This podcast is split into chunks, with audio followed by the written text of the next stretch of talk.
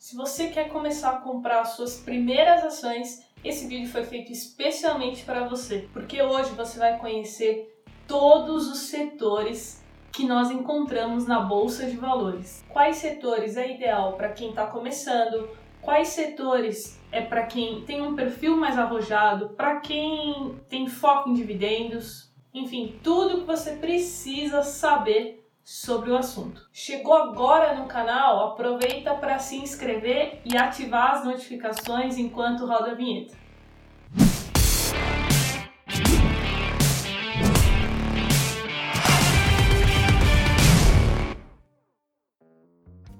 E se você quer aprender comigo todos os dias, acompanhar todas as minhas operações em tempo real, é só me seguir no Instagram, carolfrs. E eu também vou deixar o link aqui na descrição do curso Investindo do Zero dos Jovens na Bolsa. É só você cadastrar o seu e-mail e você vai ser notificado quando a gente abrir a próxima turma.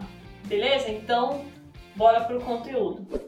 Para você montar uma boa carteira de ações, o primeiro passo é conhecer os setores. Dessa forma, você consegue otimizar os seus ganhos de acordo com seus objetivos na bolsa e também escolher os melhores setores e as melhores empresas de acordo com o seu perfil, de acordo se você é propenso é, ao risco ou não. Então, sem muitas delongas, vamos para o primeiro setor. Setor financeiro. Ele engloba bancos, por exemplo, Itaú, Banco do Brasil, corretoras de seguros, como por exemplo a WIS Soluções, seguradoras como Porto Seguro, Sul América, serviços financeiros diversos, como a Cielo, e também as securitizadoras de recebíveis, como a Cirela e outros. E quais as características desse setor? ele pode ser um ótimo setor para quem está começando na bolsa. Inclusive, foi o primeiro setor que eu investi. É, quando eu comprei as minhas primeiras ações, eu comprei 10 ações de YouTube. E por quê, Carol? O setor financeiro é considerado um setor perene, ou seja, duradouro, constante.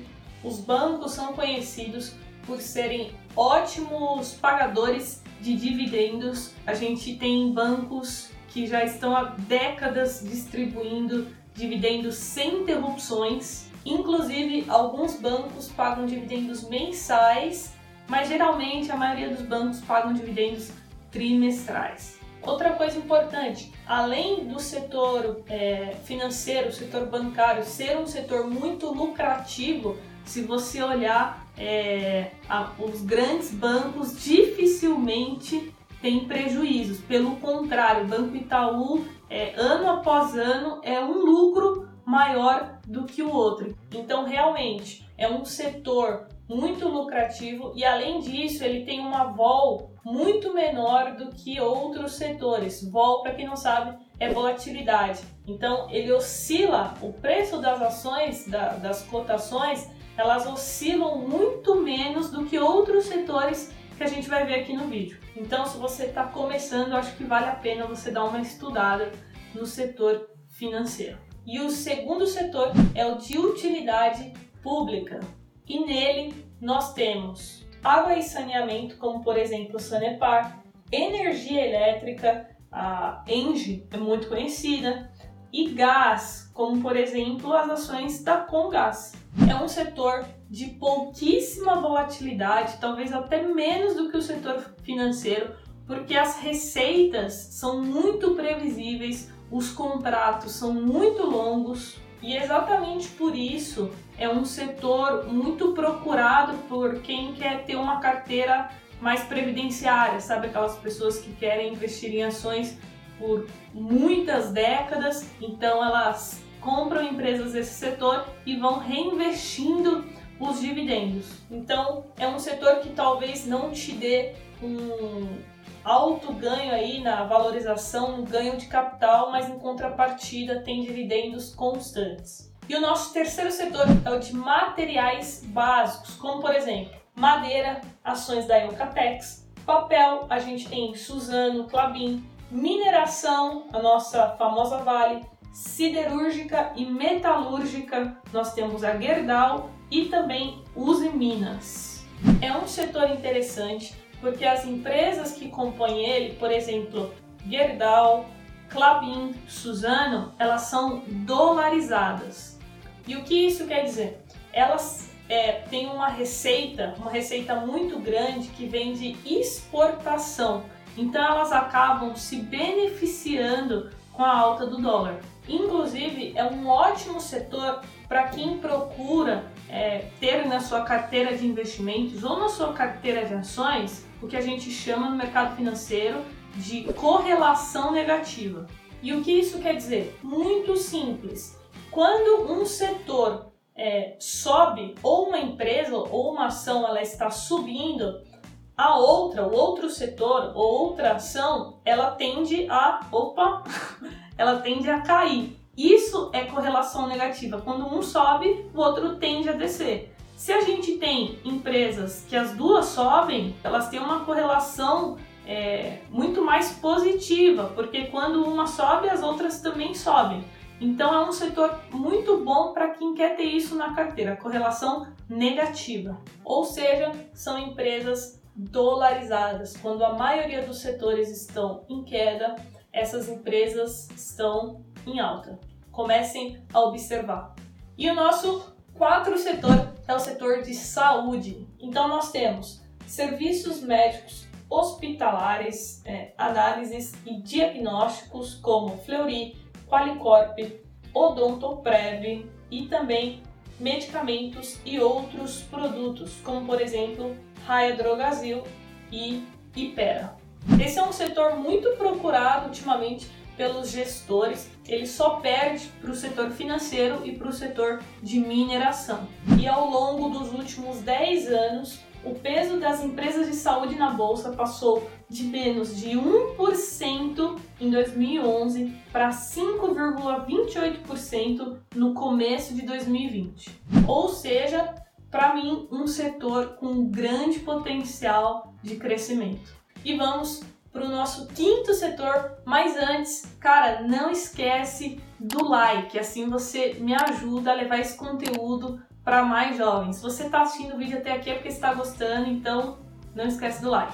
E o quinto setor é de petróleo, gás e biocombustíveis, como por exemplo Ultrapar, Cosan, Petrobras e PetroRio.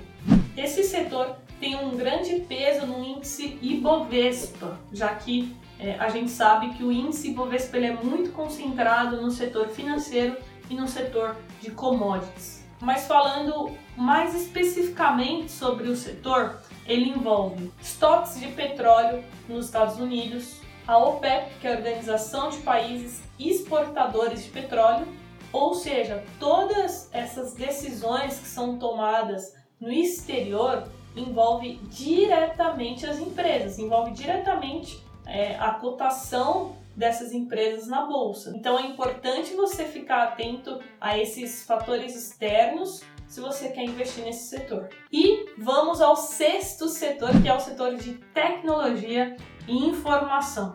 Dentro dele nós temos empresas muito conhecidas, vocês já devem ter ouvido falar, que são Positivo, Localweb, Sinqia e Totis. E olha só, foi um setor que se mostrou muito resiliente em relação aos outros setores da bolsa nessa crise que nós tivemos agora em março. Ele acumulou perdas menores e o grande motivo para isso ter acontecido é por conta do modelo de negócios.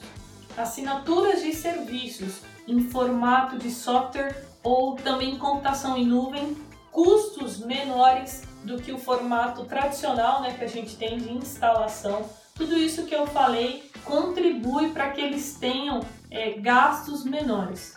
E o sétimo setor, estamos chegando ao final, é o setor de consumo não cíclico. O que significa isso não cíclico? São empresas que são mais resilientes à crise, porque mesmo em momentos de dificuldade, as pessoas precisam continuar comprando. Mesmo que elas comprem menos, elas precisam comprar. Então, por exemplo, alimentos, produtos de higiene, produtos é, de cuidados pessoais. Tudo isso faz parte desse setor não cíclico. E agora eu vou falar algumas empresas desse setor para vocês. Dentro do setor, nós temos agropecuária, alimentos processados, bebidas, comércio e distribuição, produtos de uso pessoal e de limpeza. Então, por exemplo, a JBS, a BR Foods, a Minerva, M Dias Branco, todas essas empresas fazem parte do consumo não cíclico. Ah, e não poderia esquecer também a nossa querida Ambev. E nós também temos o inverso do consumo não cíclico, que é o setor cíclico, que é o nosso oitavo setor. E dentro dele a gente tem automóveis e motocicletas, comércio, construção civil, hotéis e restaurantes, tecidos, vestuário e calçados, utilidades domésticas, viagens e lazer.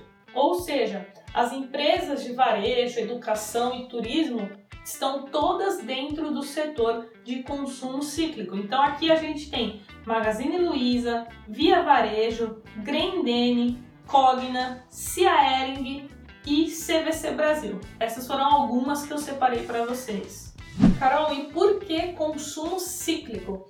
Quer dizer que as empresas né, elas estão atreladas a outros fatores, pois essas empresas elas não vendem produtos, é, serviços que são essenciais, que são perenes. Então, por exemplo, esse setor é um setor que envolve muito oferta e demanda, envolve muito macroeconomia, então é um setor que você precisa ter mais cautela se você está chegando agora na bolsa, porque se você entrar no ciclo errado, você, a ação pode se desvalorizar muito rápido. Inclusive, se você quiser é, aprender mais sobre esse setor, eu trouxe uma dica incrível para vocês. Peter Lynch, que é um dos gestores é, mais famosos de fundos nos Estados Unidos, ele escreveu o livro O Jeito Peter Lynch de Investir, né, que é a tradução do original One Up on Wall Street.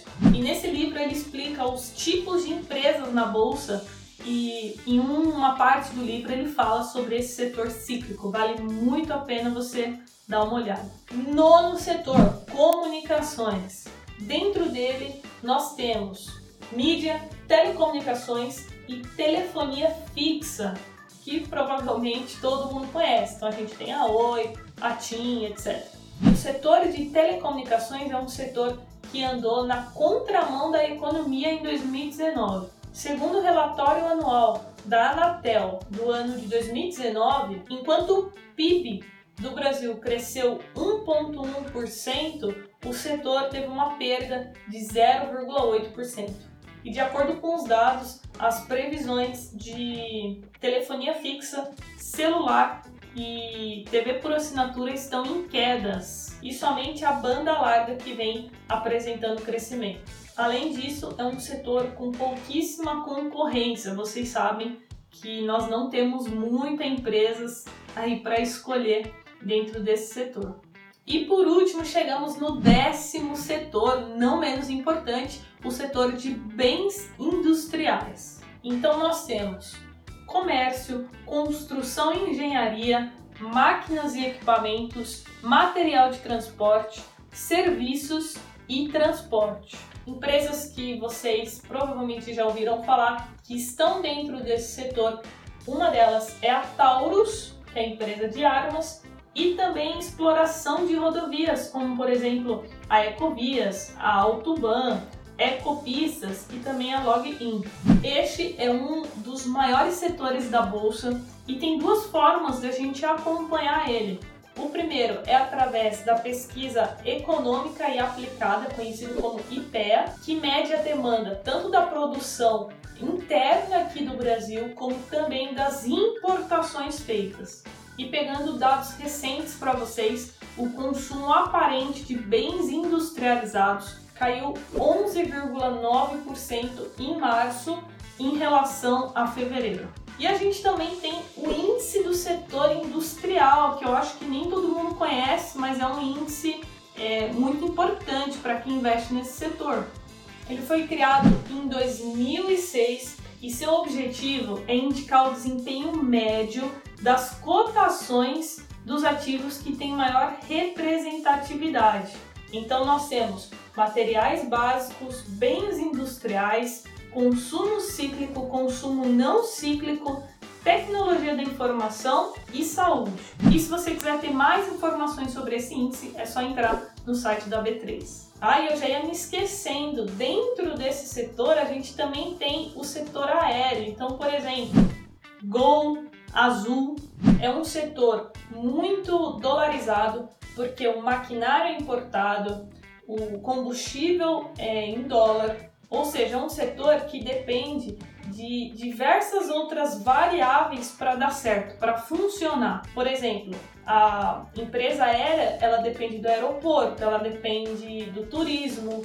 Então, tudo isso pode afastar é, algumas pessoas desse setor. E aí, jovem, curtiu conhecer todos os setores da bolsa? Eu tenho certeza que esse vídeo vai te ajudar a investir melhor em ações. E se você assistiu até aqui, comenta aqui embaixo para mim quais os três setores que você mais gosta, que eu vou adorar saber.